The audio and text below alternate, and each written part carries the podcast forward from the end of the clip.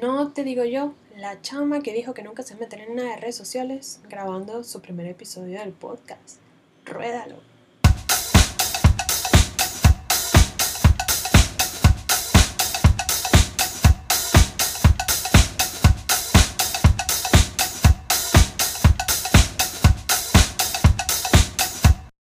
Hola, hola mi gente, bienvenidos a este primer episodio de No Te Digo Yo podcast.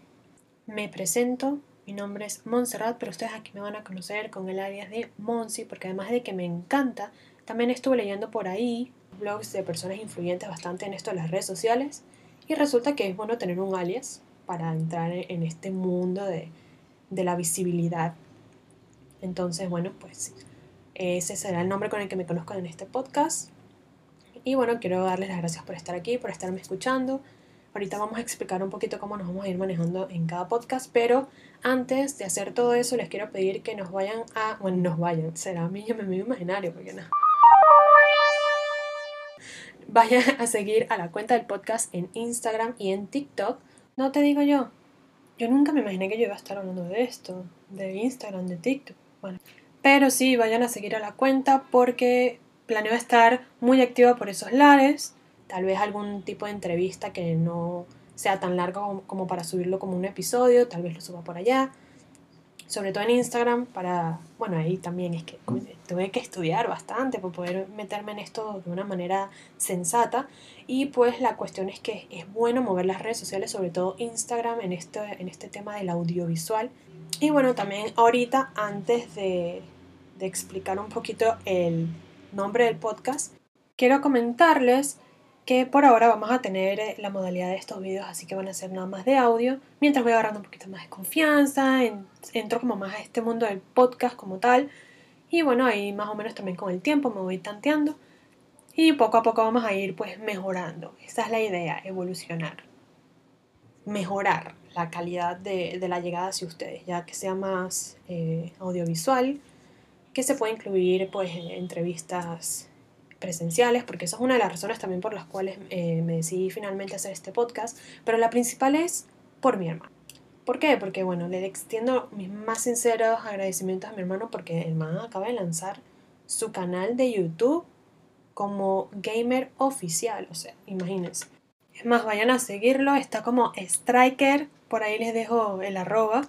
Entonces yo pensé, si este carajito puede subir videos de él jugando y matando bichitos, Está como en un equipo, no te digo yo, el es un crack, lo llaman para que juegue, es el capitán del mismo equipo, o sea, es otro nivel, eso es otro mundo, otro nivel, así que felicidades, pero además de eso, como él estaba subiendo sus videos de muñequitos y tal, yo dije, ay, ¿por qué si él sube videos matando bichitos? Porque yo no puedo subir videos hablando paja. En este caso audio, ¿no? Pero es lo mismo, así que bueno, me diste toda la inspiración que necesitaba, ese empujoncito final, así que bueno, aquí estamos. Para explicarles un poquito por qué quise hacer eh, este podcast. Primero porque me gusta mucho hablar sola, entonces ya tenía que buscar la manera de que no se viera raro, porque la gente que vive conmigo se iba a terminar dando cuenta que estoy loca, entonces tenía como que buscar la manera de poder seguir hablando conmigo misma sin que se viera raro. Y bueno, además porque soy fiel creyente de que es muy bueno eh, utilizar la palabra, el don de la palabra. Yo no soy, yo no soy ese tipo de persona que es así como muy espontánea para causar risa, pero sí me gusta pues hablar de, de la mayor cantidad de cosas posibles que puedan influenciar de manera positiva a la población y sobre todo eh, como estudiante de medicina me he dado cuenta que hay mucha, mucha desinformación y el nivel cultural ha bajado bastante porque ahorita la gente no se dedica a leer noticias o a aprender sobre un tema en específico. Lo único que hacen es entrar a Instagram, por ejemplo, a ver memes, videos, que no hay nada malo, hay que disfrutar de los memes, para algo existen, existen, existen, existen los memes. Y también en YouTube, la gente entra para ver a, a, youtubers, no entra normalmente para informarse de cosas y pasan situaciones como las que están aconteciendo hoy en día, que es ese movimiento antivacunas que existe. Muy pronto vamos a hablar un poquito sobre este tema. Espero poder concretar la visita a un especialista en inmunología para que nos ayude a orientar la atención de manera pues concreta, sensata y correcta para que sea más fácil para el resto de la gente entender por qué debemos vacunarnos. Eh, esa es la visión que tengo. No solamente pues reírnos, pasar un buen rato, tratar de, que la gente pues disfrute al llegar a su casa después de un día arduo de trabajo o de estudio, sino que además también pueda de alguna manera pues influenciar y promover la educación general. Esa, esa cuestión intelectual que se ha ido perdiendo me gustaría mucho eh, reforzarla, la verdad. Y bueno, ¿por qué el podcast se llama No te digo yo? Bueno, aunque antes de entrar, no te digo yo, es que hablo demasiado. Antes de entrar un poquito en ese tema, me van a escuchar hablando con un acento bastante extraño, porque soy venezolana, pero además de eso, vivo casi desde hace seis años aquí en Panamá. Entonces, se mezclan un poquito los acentos, ¿no? Obviamente, después de vivir seis años y convivir todos los días con tus amigos. Que hago mención especial a mi super amiga Marie, porque es la que se ha encargado de panameñizarme en su totalidad. Muchas gracias, porque a veces yo no entendía cuando me estaban hablando.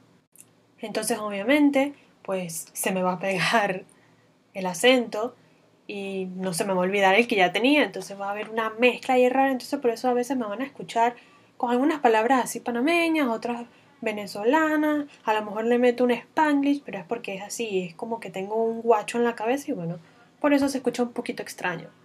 Lo importante es que me entiendan. Entonces, a lo que vamos es porque el podcast se llama No te digo yo, y lo principal es esa frasecita, no te digo yo, tan irónica, es muy de los venezolanos, muy de nosotros. Y la utilizamos, como ya dije, para marcar bastante ironía. Y pues mi vida la, la trato de manejar entre el positivismo y la ironía para no volverme loca, sobre todo estudiando. Así que me gustó esa palabra, me gusta mucho, es una de mis favoritas. Así que bueno, esa es la razón por la cual se llama el podcast de esta manera. Entonces, en la primera sección de este podcast vamos a hablar de lo que aprenderemos hoy, pero vamos a dividir esta sección en dos partecitas. La primera va a ser en lo que vamos a aprender a nivel intelectual, intelectual y la segunda va a ser lo que vamos a aprender a nivel ya espiritual, más de vibras y entonces vamos a agregar algo que se va a llamar la frase del día.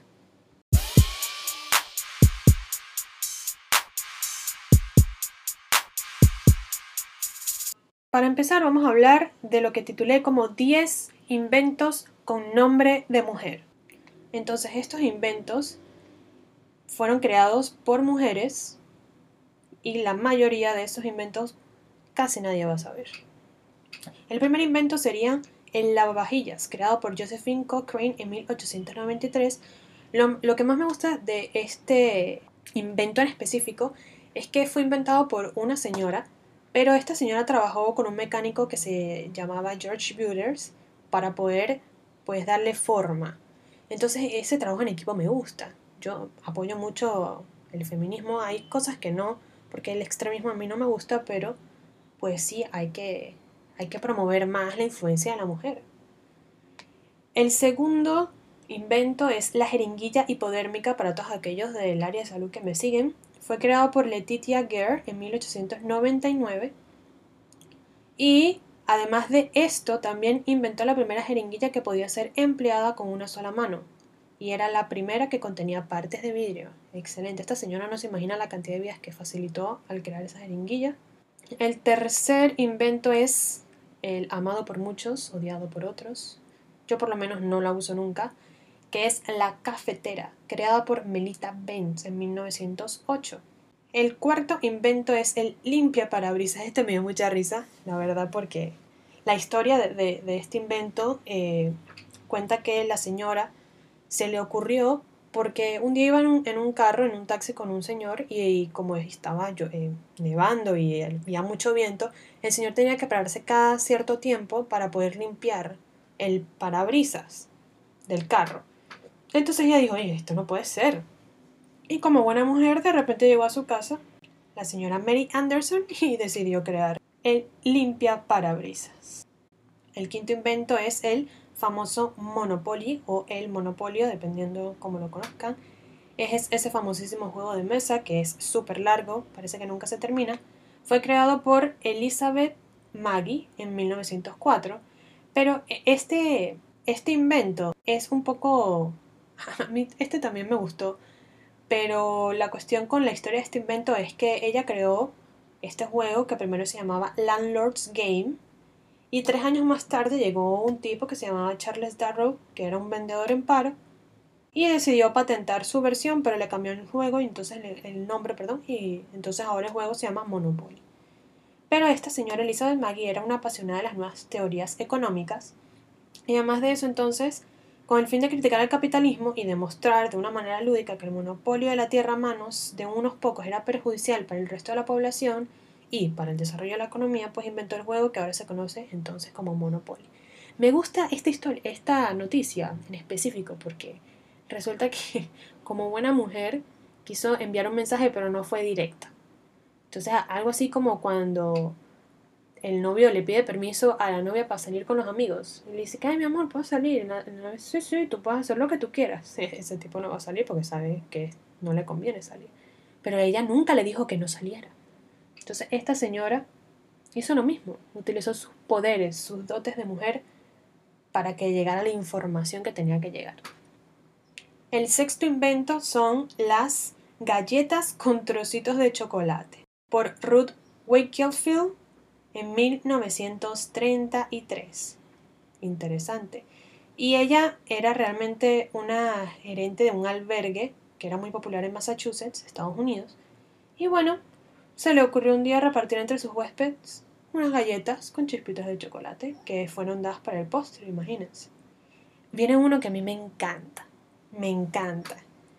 El invento número 7 es el Wi-Fi y el GPS por Hedy Lamar en 1942. Esta señora era, además de una conocidísima actriz austriaca, fue la que desarrolló la teoría del espectro ensanchado, que es el que, por supuesto, es el precursor del Wi-Fi, durante la Segunda Guerra Mundial. O sea, esta señora, de verdad, gracias a ella es que ahorita podemos sobrevivir, porque sin el Wi-Fi y sin el GPS, imagínense. No tenemos internet y la gente se pierde en los carros, porque ahorita todo el mundo usa el GPS para poder manejar. El invento número 8 es el pañal desechable por Marion Donovan en 1946. Resulta que esta señora era proveniente de una familia de inventores y tras tener a su primera hija decidió entonces inventar un producto que le permitiese ahorrar tiempo y esfuerzo limpiando los típicos paños que antiguamente se utilizaban y además la ropa de bebé. Mamá. Mamá tenía que ser la supermujer. El invento número 9 me gustó mucho, es el libro electrónico, el primer libro electrónico creado por Ángela Ruiz Robles en 1954. Esta era una señora gallega que vio que estaba, realmente ya estaba muy preocupada por la cantidad de peso que los niños tenían que cargar en la espalda llevando las mochilas, las bolsas, y decidió que iba a desarrollar una enciclopedia mecánica y entonces esa enciclopedia tenía pulsadores, bobinas, luces y desplazables y bueno, esa señora no se imagina la cantidad de vidas que facilitó con ese precursor del libro electrónico que conocemos hoy en día como PDF. Bueno, PDF o ebook también, dependiendo. Y el último invento son las tiras reactivas a la orina. También para los que me siguen del área de la salud. La creadora fue Helen Free en 1956 y ella es una química estadounidense que revolucionó la forma de diagnosticar enfermedades y detectar embarazos. Imagínense, o sea, esta señora lo tenía bien claro. Inventó unas tiras reactivas que recibieron el nombre de Clinisticks capaces de monitorear la diabetes y la presencia de glucosa en orina. Increíble, un aplauso por favor para todas estas señoras, estas cracks impresionantes.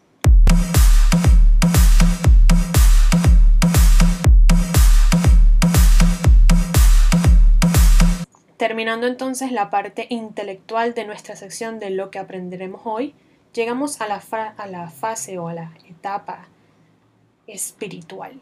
Yo era, te tengo que contar esto, yo era una de las personas que se burlaba de esa gente que, llegaba y te decía, la frase del día de hoy es. Y decía, ay, ay, vale, ya, ahí se perdió.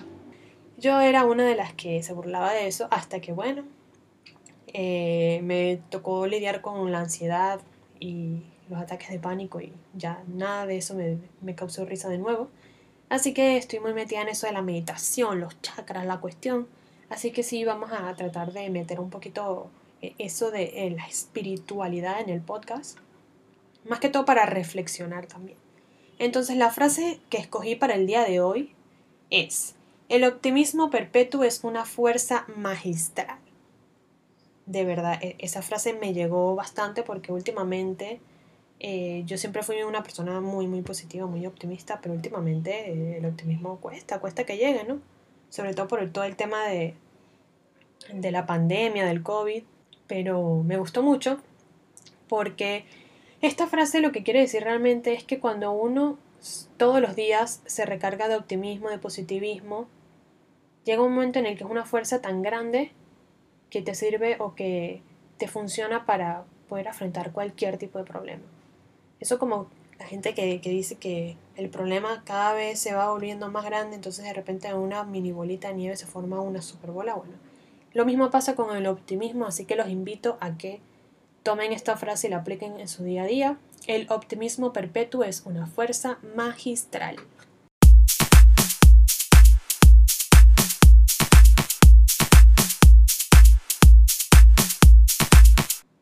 En la siguiente sección, que se titula Pachismear y reflexionar, vamos a hablar de cosas que de verdad yo...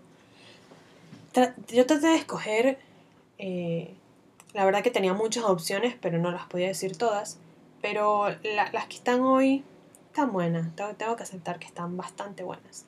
Entonces la primera noticia dice, vio una cucaracha herida en la calle y la llevó al veterinario para curarla. Sí, sí, no escuchaste mal. La voy a volver a leer. Vio una cucaracha herida en la calle y la llevó al veterinario para curarla. No te digo yo lo que uno lee hoy en día. Una persona llegó un día con una cucaracha herida que había sido pisada en la calle. Incapaz de dejar que el insecto muriera al costado del camino, el hombre la tomó en la palma de su mano y la llevó al hospital de animales Sayrak. En lugar de reírse de la persona que llevó el insecto, el doctor Limpapatanawanich, no te digo yo, Después pregunta por qué le hacen bullying a los carajitos. Buen apellido, Limpa Patanaguanich tomó el caso y trató a la cucaracha totalmente gratis. Usted se imagina que llegara el tipo a llevar la cucaracha y todavía el doctor le cobrara. Caso de emergencia, anoche alguien pisó una cucaracha que yacía al costado de la carretera y en ese momento pasó un hombre amable y la vio, con lo que se apresuró a llevarla al hospital veterinario de urgencia y las posibilidades de supervivencia ahora son 50-50, escribió el veterinario en su Facebook.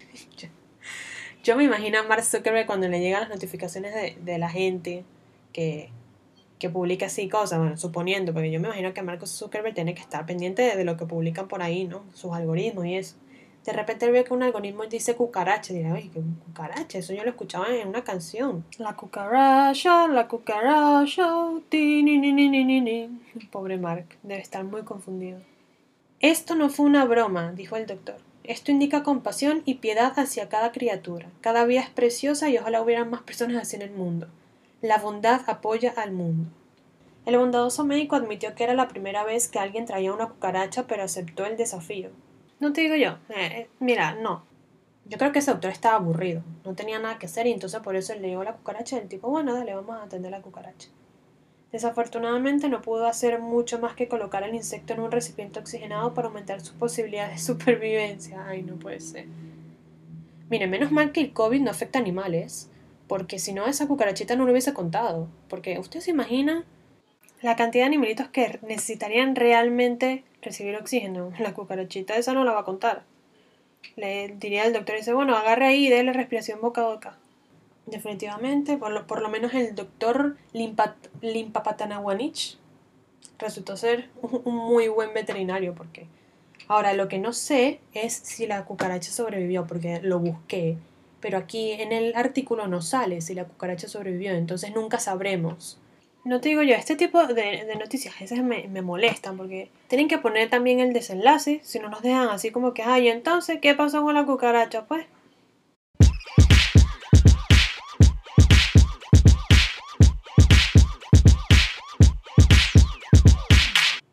La segunda noticia me gustó. Me gustó bastante porque ya era hora de que se hiciera justicia en este mundo. Y dice, aprueban prestaciones jubilatorias para perros y caballos policía. Bueno, te digo yo, e, este hay que aplaudirlo. Por supuesto que sí. El gobierno de Polonia está tratando de introducir beneficios de jubilación para perros y caballos que han servido en la fuerza policial. Me parece muy bien. Me parece muy bien porque los derechos de los perros y caballos policías también tienen que ser respetados. Yo realmente lo aplaudo, lo aplaudo. De verdad, esto es un movimiento que vale la pena aplaudir y tienen todo mi respeto porque esos perritos y esos caballos merecen ser respetados y escuchados. Así que muchas gracias Polonia, espero que todos los países sigan tu ejemplo y entonces se pueda apoyar de esta manera.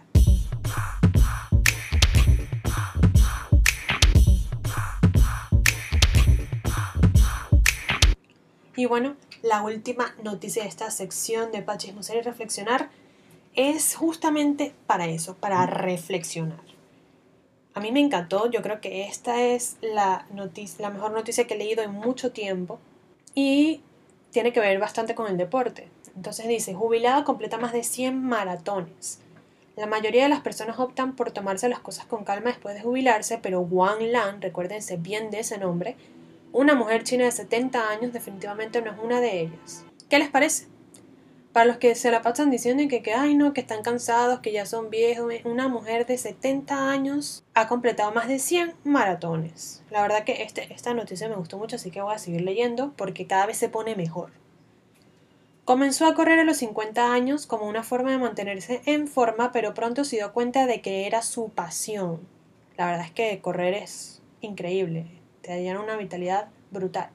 De 2005 a 2017 completó el maratón anual de Beijing 13 veces. Yo no puedo ni ir al supermercado sin cansarme, ahí me llegó un mensaje, no sé de quién. Esta señora tiene la misma edad que mi abuela, ¿cómo puede haber corrido tanto? Es increíble, dijo un corredor de veintitantos años después de ver a Wang competir en el maratón de Liaoning en abril. Yo, yo me imagino ese, ese carajito de veintipico viendo a la señora. ¿Qué esta señora que está haciendo aquí? Es, la verdad que yo me la acercaría y le pediría un autógrafo, mínimo. Una foto, un autógrafo, un shout out para mi mamá, para mis hermanos, para todo el mundo. Esta fue la segunda vez que la superabuela compitió en la carrera. Según los informes, esperó a que su amiga la alcanzara durante aproximadamente 5 o 6 horas para que pudiera cruzar la línea de meta juntas. Ay, no te digo yo. Tú soportando a la tóxica de tu amiga que se va con tu ex y ella está esperando 5 o 6 horas a su Befi en la meta para cruzar con ella, lo máximo la señora Wang. Una vez participó en un desafío extremo donde tuvo que correr, eh, esta es la parte más impresionante, escucha. Tuvo que correr 208 vueltas a la pista después de permanecer despierta durante 48 horas.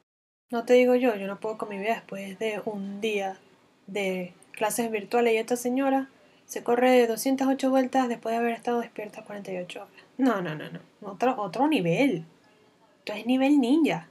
No te digo yo. O sea, yo después de leer esta noticia, cualquier persona que me diga que está viejo para hacer ejercicio, yo, yo voy a tener que darle una cachetada porque 70 años y ha corrido maratones de 110 kilómetros. De verdad, señor, usted se merece una estatua. Y por ahí les voy a poner la foto de esta señora porque todo el que escucha este podcast tiene que irse de aquí recordando ese nombre. One Land y la cara de esa señora, además de los pajaritos que están cantando, ¿cómo no?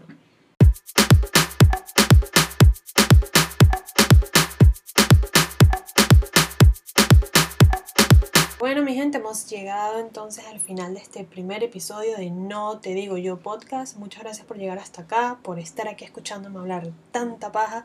Espero que se hayan divertido tanto como yo, que les haya gustado, que se hayan reído bastante. En los próximos episodios vamos a tocar o pues otros temas. El próximo vamos a tener a unos invitados muy especiales y vamos a hablar de un tema que es bastante importante, que resalta bastante este mes de junio. Muchos se lo imaginarán, otros no. Se enterarán en el próximo episodio. Antes de despedirnos les quiero pedir que si me están viendo por YouTube se suscriban, activen la campanita, que pensé que nunca en mi vida yo iba a decir esto. Wow. Pero sí, por favor, suscríbanse activen las notificaciones para que se enteren cada vez que suba video. También sigan la cuenta del podcast en TikTok y en Instagram, arroba no te digo yo podcast. Y muy pronto creo que estaré metiéndome también en el área del Spotify. No lo conozco mucho, no lo manejo. La verdad no uso Spotify. Soy esa pequeña, ese pequeño porcentaje de jóvenes que no usa el Spotify, entonces cuando aprenda a utilizarlo a lo mejor me atrevo y lo lanzo también por allá por Spotify. Entonces muchas gracias por llegar hasta acá.